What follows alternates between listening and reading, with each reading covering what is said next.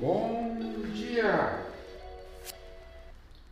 Estamos aqui de novo no nosso projetozinho aí do podcast e sempre no sentido de fazer com que é, fazer um movimento dentro do, desse, dessa nossa medicina é, tradicional. Então, a, a tradição, o tradicional traz a traição, a traição ela traz hábitos e a gente é traído pelos hábitos. Então, vamos discriminar tudo que não seja científico. Pois é, gente. No fim das contas é o ser humano e o ser humano ele é um todo, não é separado. Então, então dentro dos meus mundos aqui, meus anéis é, estudos, né? Ah, aonde foi que eu cheguei? Eu cheguei que com alopata eu recebo continuamente pessoas no meu consultório com problemas de estômago. É impressionante o número de pessoas que têm essa doença. E dentro dessa visão, o que, que acaba acontecendo? O, o paciente chega e já diz assim, praticamente todos eles, ah, já fiz endoscopia, doutor? É, tá. E lá tem uma hernia de ato? É, tá. E lá tem uma hernia de ato? Tá. E eu fui, me indicaram fazer cirurgia? É, tá. E a cirurgia, ela, é, eu estou lutando em fazer porque meus amigos dizem que volta tudo e que os sintomas todos voltam. Aí eu fui falar com os seus colegas, diz que já tem umas metaplasia aqui na minha, no meu esôfago e é uma tendência a fazer um câncer, então fazer um processo inflamatório crônico na garganta, inclusive com tosses de repetição. Bom, essa é, é a medicina dos sintomas, dos sinais. Né? E tratamentos alopáticos todo mundo conhece, até dá para falar aqui, o tal do omeprazol. Né? Todo mundo toma omeprazol. Então, essa é a visão do consultório. Tá? Aí nós temos aqui hoje né, a, a Kauji Wan, que ela é, é, ela faz a Kundalini Yoga, né, e a Kundalini Yoga não deixa de ser uma grande medicina, mas é uma medicina sem remédios. Então o que acontece? acontece? Então nós temos técnicas tá, é, para, para serem desenvolvidas com o exercício dos Kriyas, que são os exercícios dentro da Kundalini Yoga, em que vocês podem sim enfocar esse tratamento desse estômago. Ele é suficiente? Olha, gente, meu local, me desculpe, nem eu sou suficiente. Se fosse, aliás, se tivesse fosse suficiente, eu não teria que, não precisava ter nem médico nem terapeuta mais, porque já resolviam, né? não é mesmo? Então, somos insuficientes, sim. E somos aqui para abrir o leque do pensamento das pessoas? Sim. Entende? Então, perante isso, eu vou chamar aqui agora a dona Elze, tá? Minha querida paciente de tantos anos, né? No consultório. Então nós estamos nós três hoje aqui falando, eu, a Elze e a Cal Givan. Aliás, a Cal, faz tempo que você anda visitando, me visitando aqui, né? É, pô, você sabe, né? Teu papo é até que interessante, porque dá para casar aqui essas medicinas todas, né? E eu me sinto muito bem quando você começa a explicar essa parte da fisiologia, né? Pô, é assim, filha, fisiologia é uma só, não tem duas fisiologias, né? Organismo, né? Então, é, então principalmente quando você começa a falar do pH do estômago, né? Ácido, alcalino, é, estômago que funciona, que não funciona, quando a gente mastiga, né? Pô, você já falou tantas vezes isso, né? Essa questão da mastigação. Ainda mais agora, né, pô, que vai começar a vir as festas aí, e vai ser um forrobodó, né? É, vai ser um show de problemas de estômago, certo? E você, Elza, o que tem para falar? Ah, pô, eu sou um adepto de todas essas medicinas aí, natural, a, a, a própria questão da separação dos alimentos, que você fala tanto, da respeitar se o, se o alimento é mais yang, mais, mais yin, mais positivo, mais negativo, né?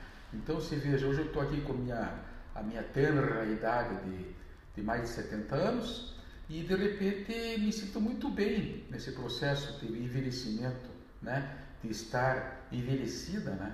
Então eu vejo assim com as minhas colegas que sofrimento que elas têm, né? principalmente aquelas colegas que têm o abdômen muito, muito protuso, né? Pô, o abdômen vai lá para frente, né? É, eu sei, filho, eu sei. Então todas essas coisas eu já tenho falado tantas vezes. Mas hoje, a Cal, eu vou trazer aqui para vocês a visão da medicina tradicional chinesa sobre essa questão da fisiopatologia dentro da medicina tradicional chinesa. Ô, pô, fala cá, Pô, não entendi nada que você falou. Por quê? Que história é essa de medicina tradicional chinesa e, estômago e fisiopatologia? Entendi. Pois é, filha. Pois é. Tá? O pessoal faz acupuntura aí, né? Faz, né? Fio agulha nos pacientes, fio agulha. Mas o certo seria uma pessoa que entendesse toda a dinâmica da doença para poder para poder colocar a agulha onde no seu devido lugar.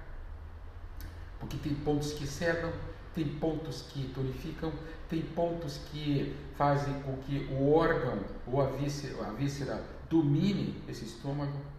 Tem pontos de casamento, né? do alto-baixo, do interior-exterior. Tem uma série de detalhes no tratamento que deveria ser levado em questão.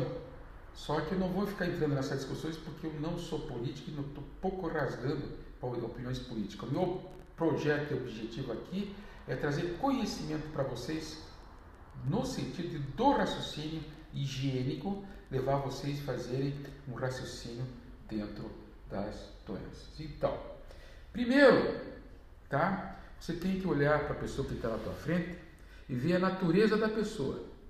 Segundo, vocês têm que ver a natureza dos alimentos ingeridos no, no geral, tá? Terceiro, vocês vão ter que ver a regularidade de, de, dos horários da refeição dessas pessoas.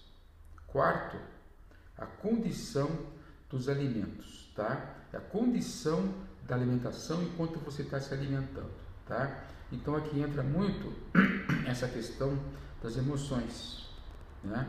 As emoções são muito importantes na hora de digerir o alimento. Então, uma coisa que eu bato muito é, aliás, eu fico engraçado, a gente se acostuma, né, com esse condicionamento, né? eu faço todo dia de manhã meus sadhanas da, da yoga, então a gente não, durante a alimentação é praticamente um ritual meditativo, sabe? Então eu não aguento ficar me, me buzinando a cabeça. Aliás, sou um cidadão que, tô, que como sozinho há muito tempo, viu?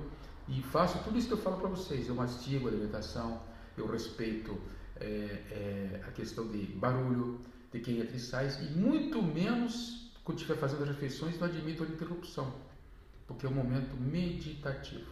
Bom, então não querendo afundar nessa história, né, ainda existe também o fator chamado clima.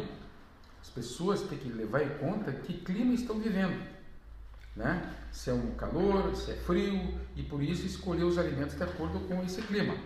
Outro fator importante também é se a pessoa tem um trabalho braçal muito grande, sabe? Um trabalho de, de, de de, usar os músculos, né? É, que isso acaba tendo uma importância muito grande na escolha dos alimentos. Então, é, é, essa escolha dos alimentos e tudo isso que eu falei para vocês, tá? O paciente chega para vocês e diz assim, viu, Acal, a queixa principal, que é uma queixa que já tenho falado de muito tempo para cá, cansaço e debilidade. Gente, Quantas vezes eu estou falando para vocês sobre cansaço e debilidade? Cheio. E quantas vezes falei para vocês qual é o meu tratamento é, no consultório? Eu faço a suplementação e a nutrição desses pacientes. Principalmente as minhas queridas velhinhas, que é o caso da Elza aqui, né, que tem terona, né? Tá? Ontem mesmo atendi uma paciente que conheço ela há, pelo menos 35 anos, ela, é, veio, ela saiu da Alemanha foragida com a mãe, atravessaram toda a Alemanha a pé e comendo batata debaixo da terra. Tá? E os fazendeiros deixavam isso acontecer para os foragidos atravessar a Alemanha Oriental para ir para a Alemanha Ocidental, um frio danado. Então a pessoa veio, veio com um histórico desse, né? Mas é gozado, elas sempre nos ensinam muitas coisas, essas senhoras muito sofridas, sabe? Só que ontem, depois de tantos anos, ela veio com a filha, a filha trouxe ela, que ela nunca, é uma mulher extremamente independente, né? E a filha trouxe e falou: Doutor, por favor, vamos fazer soro nessa mulher, porque ela vai embora. E falou isso na frente da dona Luísa. E a dona Luísa confirmou.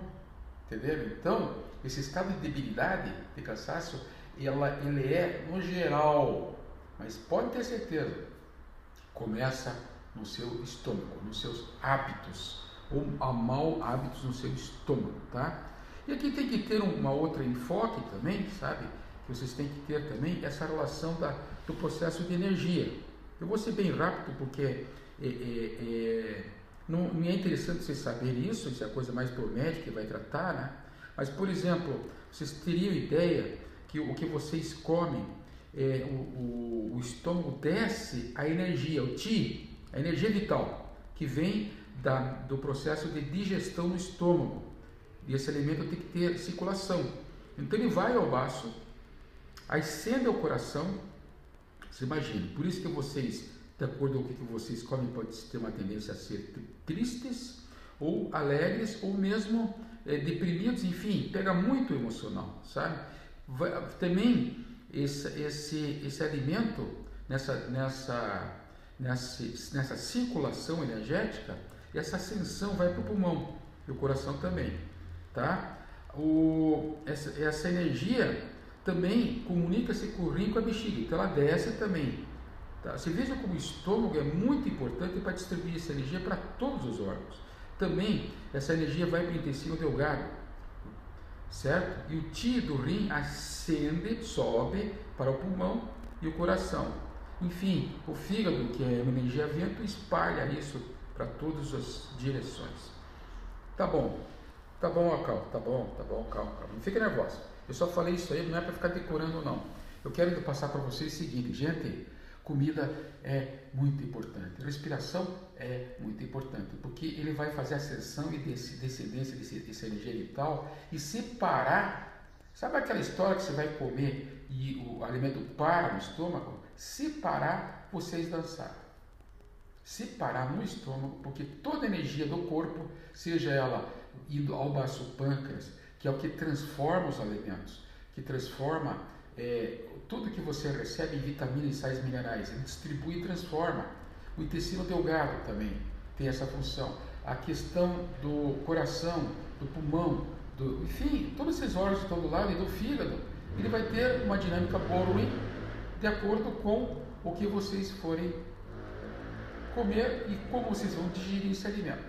Vou dar uma paradinha agora, me permitam, a Cal e a viu? Já, foi, já podemos continuar em seguida. Então, muito obrigado, pessoal, pela paciência. Até o próximo encontro.